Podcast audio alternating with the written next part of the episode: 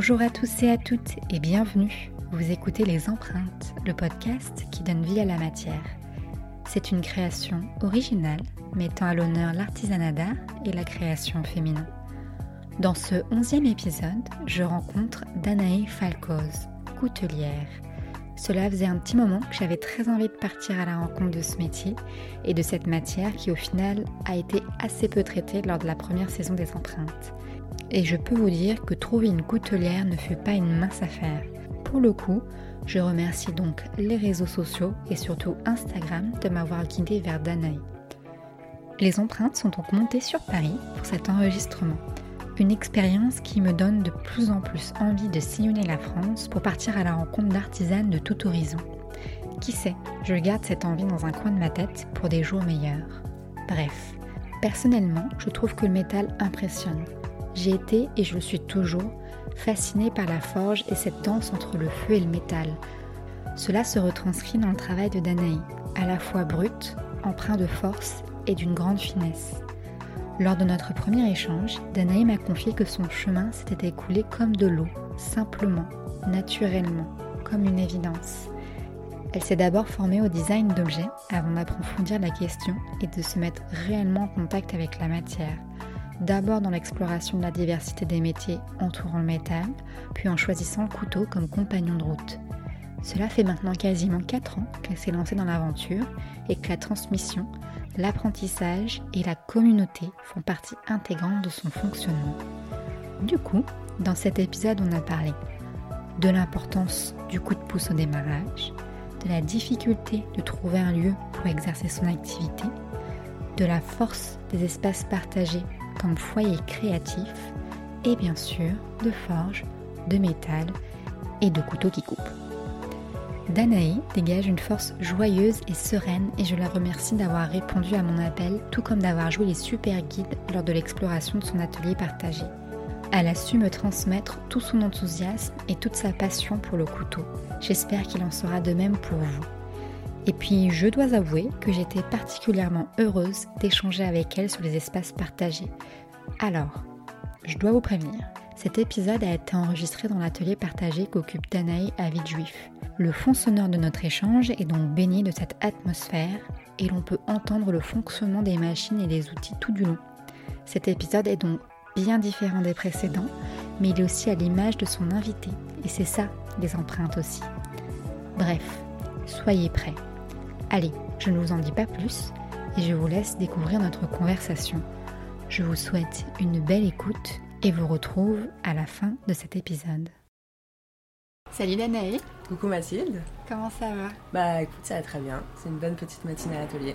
Ouais, merci beaucoup de me recevoir dans ce magnifique atelier partagé. On va en parler, puis on, va l'entendre aussi un petit peu, et c'est ce qui est chouette, on est complètement immergé dedans. Sûrement. Euh, toi, tu es donc coutelière, tu travailles sur Paris, entre autres. Tu es coutelière de formation. C'est vraiment mhm. euh, ce pourquoi tu bah, tu t'es formée, ton mhm. métier actuellement. Est-ce que tu peux bah, te présenter un petit peu, dire qui tu es, puis on enchaînera tranquillement sur le reste. D'accord, bah, pas de souci. Danae, coutelière, effectivement depuis euh, trois 3 ans maintenant, 3 à 4 ans. Alors, euh, je ne suis pas forcément coutelière de formation. Je n'ai pas fait une école de coutellerie parce que ça existe, hein, des formations euh, sur tiers, je pense en un an ou, deux ans. moi, ce que j'ai fait en fait, c'est un autre parcours puisque je me suis orientée vers euh, le domaine des arts à la sortie du lycée. Mhm. J'ai intégré une école de design pendant trois ans, où j'ai appris en fait à concevoir un objet. Donc euh, c'était euh, en fait purement comment dire numérique. Donc on était vraiment sur l'ordinateur un petit peu tout le temps. On concevait bah, des objets en 3D, on numérisait des volumes pour pouvoir en fait les retranscrire sous, sous informatique en fait, avec des logiciels comme les rhinocéros ou, SketchUp. Et euh, moi, c'est ce qui m'a manqué en fait pendant ces trois années de formation. C'était le travail de l'objet, voilà. C'est euh, comment concevoir un objet, mais sans pour autant toucher la matière. Donc on avait des ateliers, euh, d'accord, avec des techniciens qui nous aidaient un petit peu à concevoir tout ça, mais quand même, ça me perturbait qu'en trois ans d'études, je me demande, ok d'accord, bah alors j'ai fait des chaises, j'ai fait, des tables, en fait je suis sûre que genre, si jamais je viens d'un atelier, mm. je vais demander à des personnes de pouvoir réaliser ces objets-là, et bien la moitié vont pas tenir debout. Genre, c'était vraiment. Euh, parce que ça s'apprend, tu vois. Bah, vraiment avoir euh, des points de, de, de, tension, euh, d'avoir une structure stable. Et ça, je pense que c'est ce qui manque un petit peu dans les formations, en tout cas aujourd'hui d'école. Donc, c'est pour ça mon choix en fait, c'est un petit peu orienté plus d'un côté travaux manuels mhm. après du coup ma formation de design. Donc j'avais le choix, soit je continue sur un master en design, après mon DNAP, et en fait j'ai fait une rencontre à l'école d'Olivier de Serre à Paris où euh, par pur hasard j'ai découvert en fait euh, pendant les portes ouvertes une formation qui m'a beaucoup plu. Mhm. J'ai échangé avec euh, les professeurs, avec les élèves qui étaient là-bas et c'était la formation DMA métal à Olivier de Serre. Donc voilà, c'est pendant deux ans. on t'apprend toutes les techniques liées au travail du métal. Donc il y en a beaucoup. Il y en a beaucoup, beaucoup, effectivement. C'était très, c'était vraiment assez généraliste comme façon de mhm. voir en fait puisqu'on avait un travail euh, d'assemblage à chaud, assemblage à froid, on avait le travail de mise en forme, on avait aussi euh, le travail de la dinanderie, donc des anciennes techniques qui sont un petit peu oubliées aujourd'hui, donc euh, qui essayaient de remettre un petit peu en avant. C'est assez mhm. particulier cette école vis-à-vis de ça. Et sauf que on, en fait on laissait la personnalité de l'étudiant un peu prendre le dessus, c'est-à-dire qu'on avait vraiment un projet personnel à devoir du coup présenter devant un jury au bout de deux mhm. ans. Donc pendant six mois, tu apprenais toutes les techniques bah, lié au travail du métal, donc vraiment des exercices euh, euh, finis, aboutis. Euh. Mhm. Et après, voilà, si tu avais envie de te diriger vers un travail de bijouterie, vers un travail de designer ou vers un travail bah, voilà, de la coutellerie, bah, tu avais le droit. Tu avais le choix et tu avais du coup les, les professeurs et les techniciens qui étaient là pour t'amener dans ton projet. Donc c'est ce qui apportait vraiment une très belle diversité dans la formation et, une richesse créative. Euh, ça m'a beaucoup marqué pendant les cours d'art. Donc je me suis dit, euh, ok d'accord, euh, alors autant quitter un petit peu le domaine voilà, du design pour vraiment se pencher sur la technique. Et donc j'ai appris pendant deux ans le travail du métal. Alors, le couteau. oui, j'allais dire pourquoi tu t'es dirigée vers le couteau. Bah, j'avais, euh, j'avais une petite fascination quand même pour euh, cet objet-là, euh, puisque ça restait quand même un objet qui était, tu vois, pensé de façon ergonomique, mhm. vraiment un rapport au corps. Donc c'est vrai que. C'est le prolongement de bah, Exactement. Et ça m'a intéressé parce que du coup j'étais quand même dans l'objet pendant trois mhm. ans, et j'avais envie de tendre un petit peu vers ça. Alors par pur hasard, j'ai parlé à une, amie qui connaissait du coup un coutelier qui habite euh, dans l'Essonne, euh, à Brenois. On devait faire un stage en première année de, six semaines. Et euh, j'ai appelé ce coutelier, je lui ai demandé, voilà, je me suis présentée, je me suis dit, j'ai envie un peu de, découvrir ton univers, est-ce que ça dit que je passe six semaines pour voir comment tu travailles? C'est ce qu'elle a, du coup, j'ai plus t'entendre. Mais c'est trop cool parce qu'elle fond, c'est vachement sympa en fait. T'as quand même le fond et tout. Et moi, je trouve ça, je trouve ça chouette. Ouais, euh, t'arrives à avoir un petit grain quand même. Ouais, euh, ouais. Ok, d'accord. Non, non, c'est vraiment. Euh, moi, je trouve ça chouette d'avoir ça. C'est pas grave, c'est comme ça, tu vois. D'accord, ouais, mais moi, j'aime bien aussi. ouais. Et on peut repartir si tu veux, je sais plus où est-ce que t'en étais, Nico. Donc, pour reprendre en tout cas mon été, j'ai rencontré du coup ce coutelier. Ouais, comment il s'appelle? Il s'appelle Daniel Charby et qui est coutelier forgeron. Mhm. Euh, voilà. Et il fait aussi de la ciselure, il fait beaucoup de choses, euh, ce mhm. personnage. Et euh, j'ai échangé avec lui par téléphone et il m'a dit bah, écoute, on verra ça, viens chez moi, je fais un petit barbecue et puis on discute voilà, autour d'une bonne table. Et du coup, j'ai rencontré ce monsieur il y a 5 ans maintenant. Mhm. Et j'ai travaillé à ses côtés pendant 6 semaines.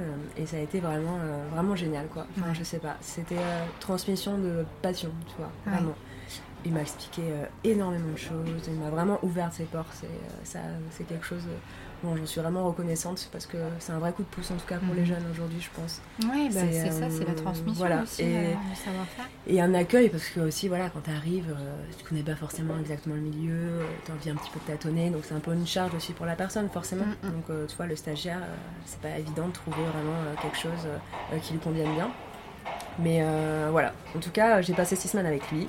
Ça a été génial. Euh, j'ai continué du coup euh, mes études dans ce sens-là, mhm. donc à travers le travail du couteau. Et quand je suis sortie de cette formation-là, j'ai travaillé à ses côtés en fait pendant, ah, pendant un an. Ouais. Pendant un an, il m'a, appris Petit voilà, plein plein de choses. Donc euh, c'était euh, à la fois donc, le, traitement thermique des aciers, donc, euh, que j'avais vu un petit peu à l'école mais qu'on avait survolé, hein, mhm. puisqu'il y a tellement de choses à faire autour du travail de métal. C'est quand même, je pense que c'est en fait c'est toute une vie, hein, genre je veux dire, tu apprends tout au long de ta vie diverses techniques, mais voilà, donc on m'a appris en fait la spécialité du coup du couteau. D'accord. Donc voilà, après j'avais envie d'avoir aussi un petit espace à moi, genre mhm. d'avoir en fait un atelier pour pouvoir en fait me lancer euh, dans cette branche-là, dans cette, dans cette création. Et c'est quelque chose, en fait, c'était mon nouvel objectif de la sortie d'études en me disant d'accord, bah, j'ai envie de chercher un atelier à Paris maintenant. Et c'était quand ça? Alors ça, c'était du coup il y a, il y a trois ans. Ok. C'était il y a trois ans. Donc techniquement, tu es on va dire, je veux dire coutelière, je, te mets dans la boîte coutelière, mais tu fais bien plus que ça. Mais depuis trois ans. Voilà, c'est ça. Depuis trois ans. C'est ça. Donc euh, après, voilà, je dis que je suis coutelière, mais pour moi, je, suis encore en formation un peu. Parce que hum, je, suis partie en fait sur euh, le couteau pliant. Mhm. Donc euh, j'ai appris auprès de couteliers, d'autres couteliers aussi, des techniques pour pouvoir produire un peu plus efficacement. Euh, pour être un peu plus propre aussi dans ton travail. Donc euh, de jour en jour, j'apprenais. Euh, c'est important en fait, je pense que d'aller vers, vers des artisans. qui ont un nom ou non, hein. mm. c'est pas, pas la question, mais c'est juste pour découvrir d'autres façons de faire en fait. d'autres façons de penser, d'autres façons de, de, de, créer. Et ça, c'est important pour pouvoir te, nourrir de tout ça mm. et te dire, ok, alors d'accord, là je comprends, c'est comme ça qu'on fait ça. Alors moi j'ai aussi envie d'amener euh, la chose un peu à ma sauce après mhm. euh, et, de faire peut-être aussi d'une autre façon. Mais déjà d'avoir un peu une base euh, sur, sur, sur quoi te lancer en fait. Donc quand j'ai des questions un peu techniques que je bute sur certaines choses, eh ben, j'hésite pas du coup à bah, pendant deux ou trois jours apprendre avec quelqu'un en particulier mhm. dont j'aime bien le travail pour pouvoir progresser. et ça je trouve ça important. Ouais, c'est super important. Bah, de toute façon, quand tu enfin, apprends toute ta vie aussi, mm. et c'est vrai que le, je dirais, l'intercompétence, inter mm. euh, artisanat, je sais pas si on peut dire ça, c'est super, euh, super important. Et c'est pour ça que tu as créé euh, donc l'atelier du métal oui. aussi pour Alors ouais, l'atelier du métal, en gros, bah, je m'en suis retrouvée à ce moment où j'ai cherché un atelier à Paris pour travailler à mon compte. Et j'avais pas envie euh, d'être seule en fait. Tu hmm. vois, j'avais quand même envie aussi euh, de retrouver cette énergie que j'ai eu trouvée pendant ma formation de DMA, c'est-à-dire en fait euh, partage du coup de savoir. chacun avait des spécialités, chacun avait une personnalité et mettre tout ça en commun dans un même endroit, et eh ben je trouve que ça fait un super foyer créatif. Et ça c'est très important, je pense que quand tu es jeune et que tu sors bah, des études comme ça, et eh ben de pouvoir s'épauler chacun pour se lancer dans l'aventure, bah, il n'y a rien de mieux. Donc euh, j'ai rappelé euh, les anciens euh, camarades d'école qui avaient plus ou moins fait leur petit bout de chemin. Et j'ai proposé à quelques-uns, est-ce que voilà, ça vous dit peut-être de lancer un atelier? J'ai une piste, dans le sens où un ami m'avait aussi parlé d'une association qui mhm. cherchait à ouvrir un atelier au grand voisin, l'atelier du métal. donc je me suis lancée dans l'aventure avec deux autres personnes qui ont dit d'accord. Et on s'est retrouvés à monter cet atelier au Grand Voisin, donc euh, dans l'ancien hôpital euh, Saint-Vincent-de-Paul, euh, à Oui, si je peux expliquer ce que c'est que le Grand Voisin. Enfin, moi j'adore, parce qu'on va parler de tiers-lieu, tout ça.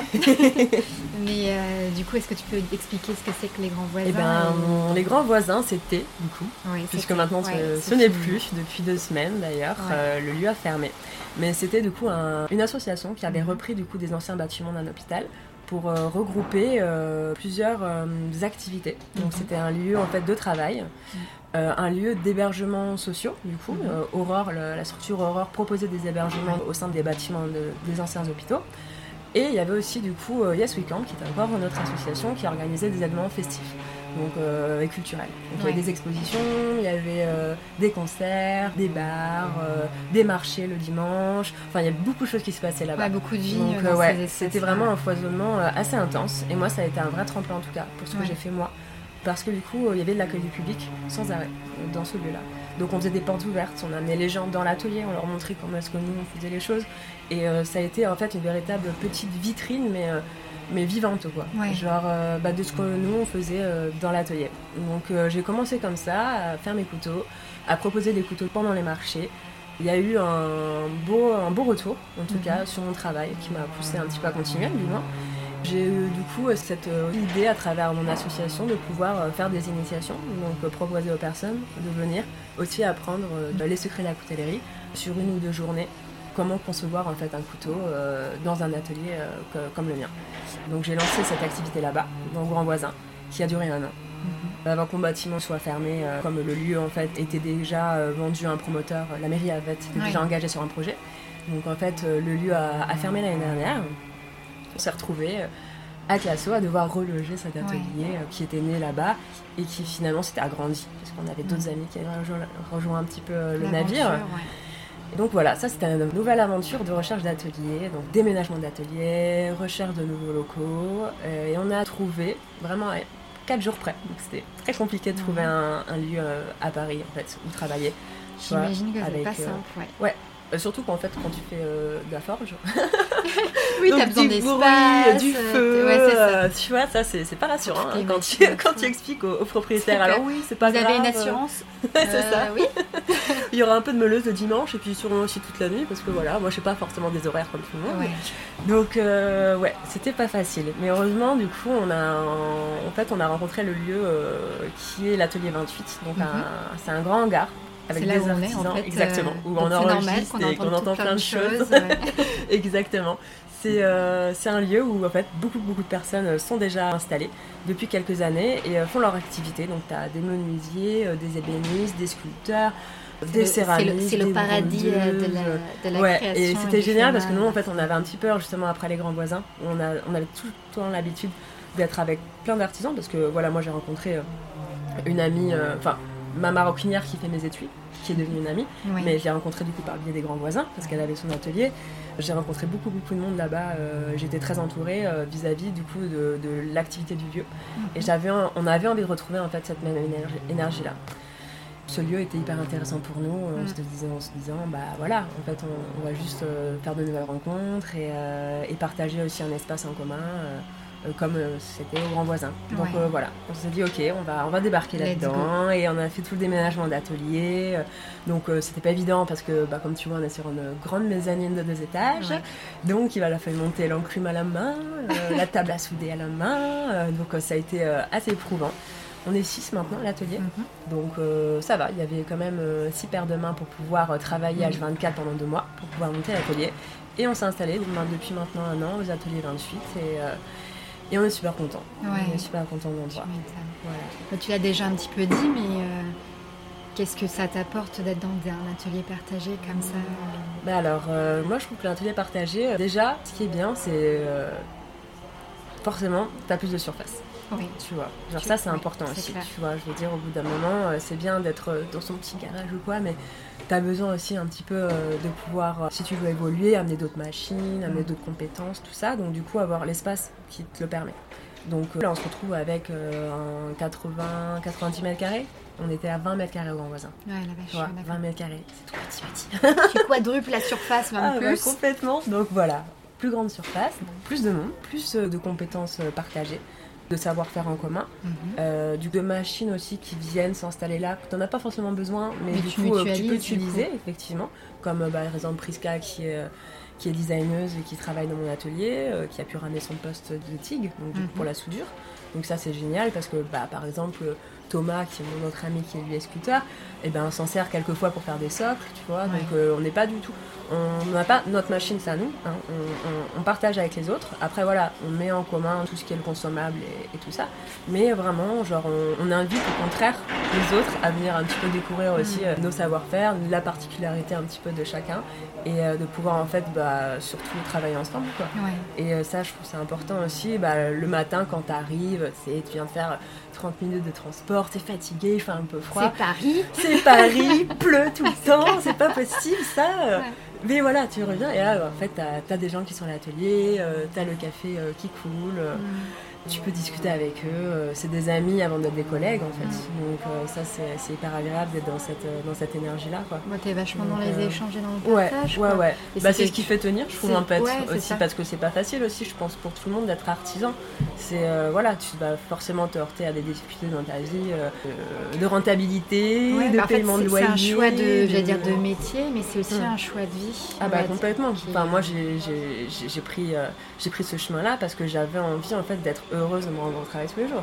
Je veux dire, moi, c'est incroyable que je me dis, depuis mes études, depuis 4 ans, en fait, j'ai pas l'impression forcément de travailler, entre guillemets, tu vois. C'est juste euh, un endroit où, qui me plaît de venir mhm. ici tout le temps, même le week-end, même en vacances, même pendant le confinement, tu vois. C'était juste hyper agréable de se retrouver ici tous ensemble et travailler. Tu vas mettre euh, ton énergie, tu vas mettre euh, ton temps, mhm. tu vois, mais tu sais dans quoi tu le places.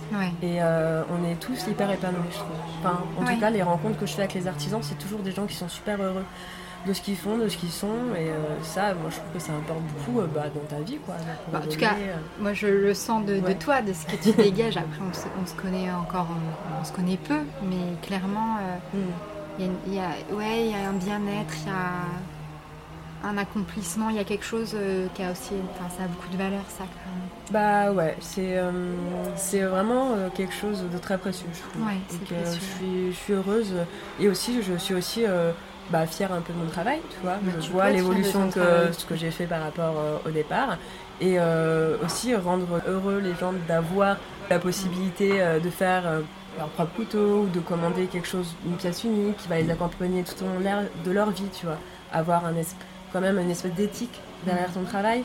Euh, bah moi je trouve que c'est une vraie chance en tout cas de pouvoir euh, avoir ça du coup euh, bah, dans sa vie quotidienne donc, donc voilà c'est un petit peu et puis tu es vachement ouverte aussi finalement tu parlais au public grâce à tes ateliers mhm. que tu mets en place moi je trouve ça génial de, pouvoir venir faire son propre couteau euh, euh, tu me racontais qu'en effet, les gens sont.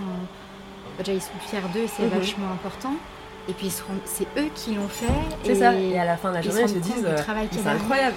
Moi, j'ai réussi à faire ça en une journée. Enfin, tu vois, c'est quelque chose dont, en fait, ils se sentaient pas capables au départ. Et que maintenant qu'ils l'ont fait, et eh ben il y en a plein qui me font des retours en mode alors est-ce que je peux acheter telle machine? Moi aussi je veux faire un petit atelier enfin tu vois et il y a des petites étoiles dans les yeux, tu vois. Mm. Et ça leur sort un petit peu aussi, euh, bah voilà, de, de leur quotidien et de, de, découvrir en fait ce travail manuel qu'à l'école, on ne te met pas du tout en avant. Mm. Pendant toutes tes formations, même que ce soit au collège ou au lycée. Je trouve ça très dommage, par exemple, qu'on que on puisse pas avoir une vision du coup de ce, de ce monde-là. Tu vois, Mais c'est quelque chose qu'on avait aussi évoqué avec euh, Laurence, Laurence Fontaine, qui, avec qui m'a fait le second épisode et qui est céramiste c'est ce qu'elle appelle l'intelligence de la main. Mhm. Et c'est vrai que on en parle souvent, mais c'est des choses qui ne sont pas valorisées à l'école, mhm. mais même des petits, hein, que ce soit la création, le travail manuel. Et même après, c'est vrai que c'est un peu dommage. Il y a tellement de gens qui pourraient s'épanouir plus dans ces métiers-là. Mhm et qui soit pas valorisé. Mais je trouve que ça, ça revient quand même beaucoup mm. et heureusement. Mais ça revient aussi beaucoup parce que je crois que les gens ont besoin de retrouver du sens et, je pense aussi, ouais. faire de leurs mains et se rendre compte de ce dont ils sont capables et mm. redevenir un peu, j'allais dire, maître de leur destin. La fille, elle part très loin. Mais il y a un petit peu de ça aussi. C'est vrai. Voilà. Et moi, c'est vrai que, en tout cas, c'est ce que j'aimerais faire à l'avenir aussi, c'est pouvoir aussi peut-être accueillir euh, des classes de collège ou même de lycée, venir euh, un après-midi découvrir euh, qu'est-ce que c'est le travail d'un artisan, découvrir l'atelier euh, peut-être à, ce genre d'événement. C'est quelque chose qu'on avait dû organiser par exemple avec ma sœur qui elle travaille dans un collège l'année dernière. Donc en fait elle faisait du soutien scolaire aux, mhm. enfants du coup, qui, avaient besoin de, pouvoir en fait avoir une aide particulière. Et on avait mis en, en, place avec ce collège un projet en fait commun c'est-à-dire que les élèves, en fait, avaient pensé à pouvoir faire une petite capsule temporelle en métal et euh, glisser des choses à l'intérieur euh, mhm. qui euh, n'allaient pas être ouvertes avant 80 ans. Tu vois et du coup, ça avait été validé par le collège. Ils étaient censés nous venir à l'atelier pour pouvoir concevoir ce projet-là et par la même occasion découvrir un petit peu toutes les techniques et voilà le mhm. travail du coup de l'artisanat. Après, bon voilà, hein, les projets 2020 euh, n'ont pas tous abouti comme on a 2020, l'année. Euh, oh donc voilà, c'était en plein confinement, donc ça s'est pas fait, c'est très dommage. Mais bon, je sais que l'avenir réserve de, belles surprises et on pourra peut-être essayer, voilà, un petit peu plus tard. Mais en tout cas, je trouve que l'initiative est vachement, vachement chouette et que ça devrait être quelque chose qu'on retrouve un petit peu dans toutes les structures et les écoles. Oui, voilà. je suis d'accord. On va repartir un petit peu sur ton métier. Oui tu l'expliques un petit peu mhm. déjà, mais en quoi ça consiste le métier de coutelière? C'est une question qui peut paraître toute bête, mais euh, en quoi ça consiste? Eh ben alors, on fait pas les fourchettes, on fait pas les cuillères, on fait les couteaux. mais alors, le métier de coutelière, en fait, euh, c'est assez récent dans le sens où euh, avant, dans un couteau, c'était plein de corps de métiers différents.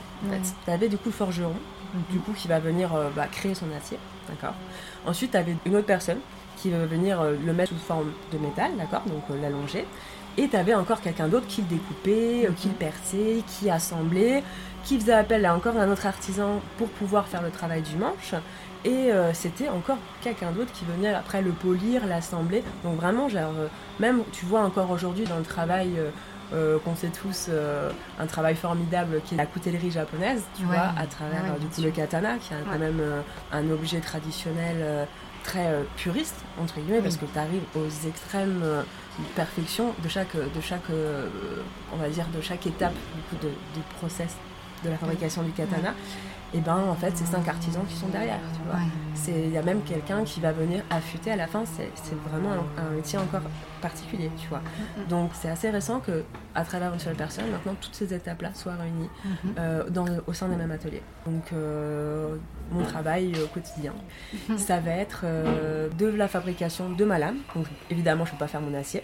C'est un fournisseur qui est sur tiers qui va pouvoir en fait me le fournir. Je vais venir en fait débiter des lames à l'intérieur.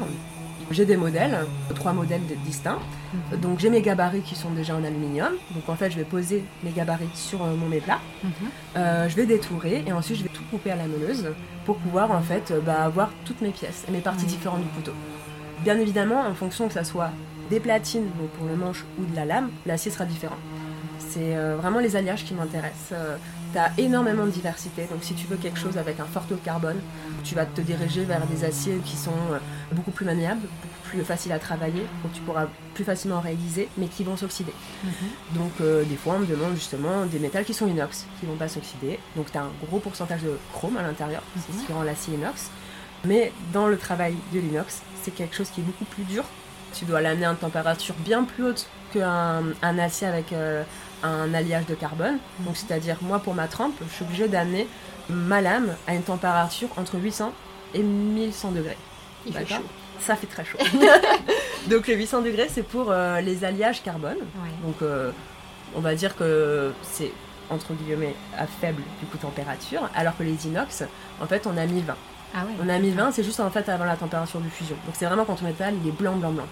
C'est ce qui rend en fait du coup euh, cette, cette inox complètement dure. Mais ça va être beaucoup plus difficile de réaliser derrière.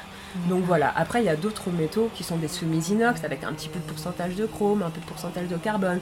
en fait tu fais un peu ta cuisine comme ça pour essayer de voir, voilà, ta lame, comment est-ce que tu la veux? Est-ce que tu la veux du coup très dure? Est-ce que tu la veux un petit peu plus maniable? Ou alors euh, tu as aussi des motifs qui sont assez intéressants, c'est ce qu'on appelle le damas. Donc c'est quand tu vas venir avoir des lignes qui vont se mhm. dessiner sur la lame. Donc là c'est des superpositions de plusieurs de feuilles. Voilà, c'est ça exactement, comme une espèce de petit millefeuille euh, d'acier tu vas venir allonger et ensuite tremper. Donc ça, après, c'est dans l'esthétisme aussi, tu vois. Genre les inox seront beaucoup plus blancs, alors que le carbone va plus s'oxyder si tu veux avoir une lame bien noire. Enfin, il y a énormément de procédés et d'étapes mm. pour pouvoir en fait euh, travailler la lame et pouvoir en fait euh, avoir euh, la meilleure. Ce qu'on va rechercher à travers la lame, en fait, c'est la résilience, c'est-à-dire c'est sa capacité de déformation, mm-hmm. sans pour autant, voilà, se briser. Donc c'est qu'elle revienne en fait à sa, à sa, euh, à sa structure initiale. Et en plus, ça rejoint la question que je voulais te poser, c'est euh, pourquoi est-ce que pourquoi le métal, qu'est-ce qui te plaît là-dedans? Et tu l'as un petit peu dit, il y a, il y a cette résilience, il y a C'est ça, c'est le fait en fait de pouvoir l'amener à température, euh, du coup, à une très haute température, et en fait de changer sa structure. Mhm. C'est vraiment venir. Euh, euh, c'est comme de la pâte à modeler finalement, mhm. tu vois. Genre quand il est, il est, là devant toi à froid, euh, ça va être cassant, ça va être vraiment dur de pouvoir le travailler, ça va crisser. Quand tu vas percer, tu vois, c'est pas le même travail que le bois. C'est vraiment plus. moi je vois ça comme quelque chose d'assez physique, tu vois. Genre il faut vraiment amener l'effort pour pouvoir. le bois ça peut être physique aussi. Oui, fais attention à ce que tu dis. Il y a, oui, il y a des ébénistes qui vont pas être d'accord avec toi. C'est vrai, c'est vrai. Mais tu vois, je, je vois en fait le bois on va pas avoir le même rapport de force. C'est-à-dire, je pense que il faut respecter aussi le bois dans le sens où tu as ces petites fibres là mhm. qui sont tous dans, dans, un même sens. Donc quand tu vas venir le tailler, il va falloir faire attention à pas euh, venir euh, créer de fissures, de, cassures. Donc c'est quelque chose qui va devoir être vraiment. c'est une matière qui est vivante le bois. Tu vas, pouvoir faire n'importe quoi avec. Alors que l'acier, quand il est froid, de toute façon, tu, vas, tu vas le couper euh, dans n'importe quel sens. Tu vois, tu n'as pas forcément cette, euh, cette euh, notion de vivant. Mm-hmm. Le bois, tu le vois vraiment comme quelque chose de vivant. Donc, dans son travail, je pense que c'est pas le même, le, même, le même rapport, la même approche, effectivement, que le travail du métal. Mais à partir du moment où le métal, ou quand tu vas le chauffer, en fait, tu vas te rendre compte que c'est quelque chose qui va devenir complètement maniable et tu vas mm. pouvoir en fait ressouder deux bouts de tôle pour en faire devenir qu'une. Et ça, je trouve ça quand même assez, assez fou de pouvoir se dire que, à une certaine température, toute la structure à l'intérieur du métal va se modifier et tu vas pouvoir le travailler d'une façon qui est complètement autre que lorsqu'il est juste froid. Donc c'est ce qu'on fait du coup dans les travails de soudure, dans les travails de la forge. C'est cette particularité mm. de ce matériau qui m'intéresse beaucoup. Donc euh, voilà. Super. Et du coup, Danaï, moi c'est vrai que j'ai, comme la ligne éditoriale des empreintes, mm. c'est de mettre en avant les voix des femmes. Mhm. Bah, c'est vrai que pour chercher une coutelière, bah, mhm. moi j'ai, j'ai un peu galéré. Euh, enfin, toi, j'ai réussi à te trouver. Merci mhm. les réseaux sociaux aussi parce que ça aide quand même pas mal. Donc, j'ai pas l'impression qu'il y ait énormément de femmes coutelières. En revanche, toi, tu m'avais dit qu'il y a quand même pas mal de femmes en formation. Donc, dans la euh, formation, effectivement. Bah, en tout cas, dans ma formation à l'USR, le métal, on était, alors si je ne me trompe pas, on était 7, ouais, 7 femmes sur les 10, euh, ah, c'est pas mal, quand même. Donc, ah oui, c'est quand même euh, beaucoup. Et puis là, tu vois, euh, bah, ma collègue qui, est, qui est soudeuse, qui a été soudeuse du coup dans une, dans une boîte, bah, c'est une femme, Manon aussi, qui travaille du coup avec moi à l'atelier, qui va venir mm. faire de la mise en forme sur de la tôle de métal, c'est aussi une femme. Et je pense qu'en fait, petit à petit, les portes et les fenêtres un petit peu s'ouvrent sur, ce genre de, de, métier. Moi, je sais que bah, coutelière, il n'y en a pas beaucoup. Mhm. J'en connais quelques-unes mhm. hein, euh, avec qui, euh, qui, ont, qui m'ont pas mal motivé aussi. Euh, c'est quelques modèles pour moi. Par exemple, Stéphanie mhm. Motet, elle fait un travail formidable. Et j'aime beaucoup dans sa pratique. déjà, ses réalisations sont merveilleuses. Et elle a une pratique très respectueuse, en tout cas, de l'approche de, de l'environnement. Par exemple, elle va vraiment travailler avec des bois qui viennent vraiment de la forêt juste à côté. dans son, on va récupérer du coup aussi des aciers. C'est une démarche qui me plaît beaucoup. Et euh, moi, quand je me suis renseignée du coup un petit peu de ce côté-là, c'est vrai que j'en ai pas rencontré euh, des masses. Euh, j'ai fait quelques salons, j'étais la seule coutelière et à chaque fois du coup que je dis que je suis coutelière, on fait des grands yeux. Ah bon Je fais des couteaux. Bah et, ah oui, d'accord. Mais non, franchement, je, je, pense que petit à petit, euh, bah, les femmes arrivent aussi un petit peu sur, sur ce marché-là. Et euh, moi, j'ai quelques demandes de stage.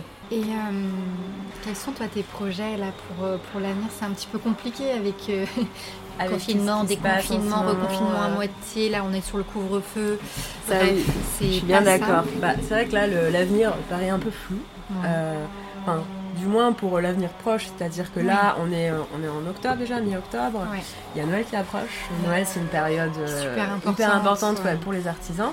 Donc c'est vrai qu'on mise un petit peu euh, beaucoup là-dessus parce que pour certains c'est 20% du chiffre d'affaires de l'année, tu vois. Donc euh, on va faire, en fait je, sais que je vais faire comme si rien ne se passait, tu vois. Genre comme si tout allait je bien. Je suis dans le déni.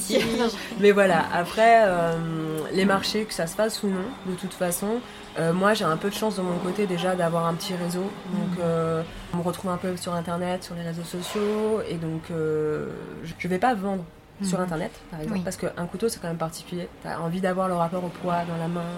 tu as envie d'adopter, en fait, le couteau quand tu l'as, en fait, physiquement dans les. C'est un peu comme la baguette d'Harry Potter, tu voilà. c'est lui. la baguette choisie, c'est un petit peu, c'est un peu même exactement ça. Oh, c'est très belle image, oui. Mais euh, du coup, voilà, c'est pour ça que moi, en fait, euh, j'invite les gens à venir dans mon atelier et à, bah, voilà, à découvrir mhm. un petit peu euh, bah, l'univers. je leur parle de la coutellerie, je leur montre du coup mes modèles différents de couteaux. J'en ai 3-4 que je leur propose. ensuite, en fait, ils vont venir choisir l'acier, comme je t'expliquais tout à l'heure, les différents alliages, qu'est-ce qu'ils veulent, plutôt outdoor, cuisine, ou quelque chose au contraire qui soit purement. Des fois, on me demande des choses un peu fantasy, tu vois, qui soit pour la collection. Donc, pas forcément pour euh, voilà, euh, quelque chose d'utilitaire. mais voilà, donc euh, ils vont choisir leur acier, après ils vont choisir l'essence du manche, du coup, parce qu'il y a énormément de possibilités. Tu as plein d'essences de bois possibles, plein de matières aussi, d'autres à découvrir. Et, et c'est vrai que j'aime bien en fait le faire par rapport à la personne. Tu vois et c'est vrai que c'est quand même chouette de pas toujours. J'ai jamais fait par exemple deux fois le même couteau en tout cas. Mais c'est ce que tu disais, c'est un peu le prolongement de soi, donc en fait. bah oui. Que ce soit pour du loisir, du professionnel ou. C'est ça.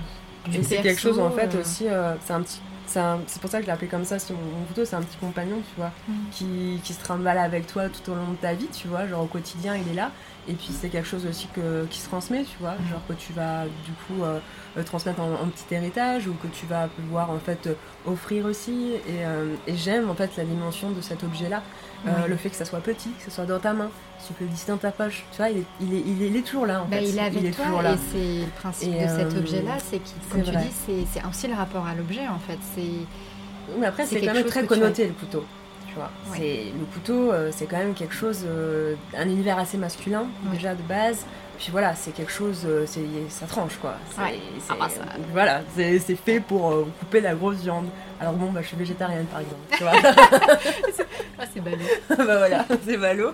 Mais voilà, moi en fait, c'est pas forcément cette dimension-là qui m'intéresse dans le couteau. Et c'est ce que, du coup, euh, je trouve qu'on retrouve un petit peu euh, quand on pense couteau, on pense au forgeron, on pense euh, voilà, la, la, force, le machin. Le... Alors que moi, j'essaye de retrouver un peu une, grande délicatesse, ouais, dans les lignes, dans dans l'espèce du coup de rapport que tu vas pouvoir en fait avoir avec cet objet là et, et justement comme en fait il y a peu en tout cas pour l'instant de, de, de, coutelières euh, dans le monde de la coutellerie, euh, d'apporter un petit peu ce côté, euh, un petit peu de légèreté, tu vois, genre mm. bah, féminine, bah, autour du travail du couteau. Mm. Donc voilà, c'est vraiment cette dimension de là de l'objet qui m'a un peu interrogée et passionnée à, force de travailler autour et que, et que j'ai du mal à m'en détacher, tu vois, si jamais du jour au lendemain on me dit bah alors oublie un peu les couteaux, qu'est-ce que tu veux faire comme objet, tu vois bah je pas. Donc pour moi, genre, c'est vrai que je fais toujours bah, des couteaux, des couteaux, des couteaux, mais sans pour autant m'ennuyer. Tu vois, il y a toujours des, nouvelles choses.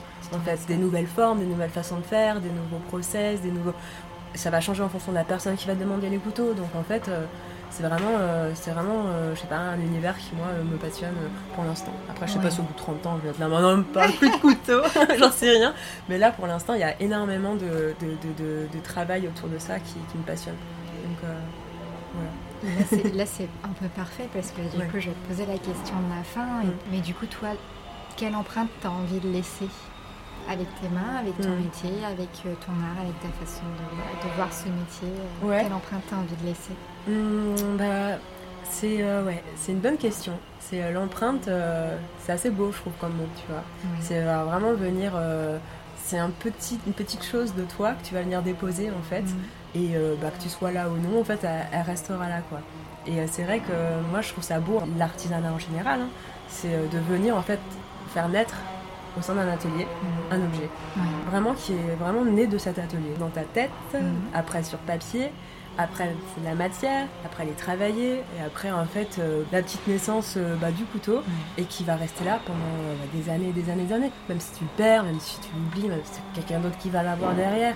Et euh, moi, je trouve ça assez fou, en fait, euh, de, laisser ça derrière soi, mm. en se disant, euh, qu'est-ce que tu as fait, en tout cas, dans ta vie? Et bah, tu fais, ah bah, j'ai fait des couteaux. Et, et c'est assez beau aussi. c'est vrai que maintenant, je me rends compte un petit peu dans cette dimension-là de l'objet. Quand tu vas venir enlever les petites garnitures, par exemple, en fait, les garnitures, c'est le manche qui va venir mm-hmm. à droite et à gauche du coup de la lame du couteau. Donc quand tu vas les retirer, tu vas remarquer toutes les petites traces en fait du travail artisanal derrière, donc les petites traces de ligne, les petites traces d'abrasion, la petite scie qui est un petit peu ribée sur le côté, toutes ces petites choses là au cœur du coup du couteau, euh, où tu te disais ah putain là c'est quelqu'un qui est venu en fait taper avec son marteau là sur le rivet pour qu'il puisse bien s'écraser. Il y a des gens derrière en fait qui qui, qui, qui, ont, qui, ont, fait ça quoi. Et pareil pour le poinçonnage. Le poinçonnage d'un couteau, euh, bah, c'est une signature, effectivement pour voilà, savoir un petit peu par quel atelier il est passé mais euh, c'est aussi vraiment, l'action un peu finale de, de, la création de ton objet qui va venir euh, bah, signer justement euh, bah, sa création. Qui va venir ancrer un petit bout de toi dans et ta tu création. Dis, voilà, là c'est quelqu'un qui est venu en fait se dire, paf, ça y est quoi. Bah, c'est un petit bébé quoi, qui est né de l'atelier. Ouais, c'est un petit bout d'âme. Ça, ouais, ça je, je, trouve ça vachement émouvant. Ouais, J'adore, moi je trouve qu'il y a vraiment de la magie là-dedans. Et... Ouais, ouais. Donc voilà, c'est un petit peu la beauté des choses, je trouve comme on disait en ce moment, c'est pas facile, nanana, nanana. Mais euh, moi, je suis toujours hyper heureuse de faire ce que mm. je fais et que c'est un petit peu euh, une petite magie, une petite beauté, euh, tu vois, quotidienne qui me fait plaisir en tout cas. Voilà. Merci beaucoup Danaï, c'était génial. C'était un super moment. Je pense qu'on pourrait discuter encore des ah heures, bah mais cet ah bah épisode, on va faire une demi-journée. Complètement. Et en plus, du coup, tu pourrais faire un tour à Fred du Regard. Il y a plein de gens avec qui tu pourrais parler. J'ai de quoi faire des épisodes. Et voilà, vous savez tout. J'espère que vous avez apprécié cette conversation et qu'elle a peut-être éveillé chez vous l'envie de forger votre propre couteau. En tout cas, c'est clairement l'effet que ça a eu sur moi. Comme toujours, si vous souhaitez partir à la découverte de l'univers de Danaï, je ne peux que vous recommander de jeter un coup d'œil à son site et à ses réseaux sociaux. Et puis, si vous êtes sur Paris, petit chanceux, je vous recommande de partir à sa rencontre sans hésiter. Enfin, quand cela sera de nouveau possible. Bon, et puis je radote, mais si ce n'est pas déjà fait et que vous souhaitez prolonger un peu cet épisode, je vous invite à vous abonner à la newsletter des empreintes. Elle est envoyée le mercredi suivant la sortie de l'épisode du mois. Pour conclure, je dédie cet épisode à tous les créateurs et les créatrices qui font un travail formidable et qui ont encore plus besoin de vous en cette période de fin d'année. C'est toujours vrai, mais ça l'est d'autant plus désormais. Et oui, Je finalise le montage de cet épisode alors que le deuxième confinement vient d'être annoncé. La période des fêtes est un moment très, très, très important pour eux. Alors s'il vous plaît, soutenez-les autant que vous le pouvez. Pensez local, pensez artisanal et privilégiez les circuits courts, car derrière chaque création, il y a l'empreinte de quelqu'un, et ça, ça n'a pas de prix. Alors zou, filez sur leur e-shop et répandez la bonne parole. Je compte sur vous. Merci pour tout et merci à vous pour votre écoute. Si l'épisode et le podcast vous ont plu, n'hésitez pas à laisser une note ou un commentaire sur Apple Podcast. 5 étoiles, ce serait le top et je vous assure que ça a son importance. Mais surtout, s'il vous a plu, partagez-le. Partagez-le auprès de ceux et celles qui pourraient en apprécier le contenu. Et si vous souhaitez être au courant de la suite des épisodes, je vous invite à suivre les empreintes sur les réseaux sociaux. En attendant, je vous souhaite de rester curieux et curieuse et de continuer à tendre l'oreille. Et je vous dis à très bientôt.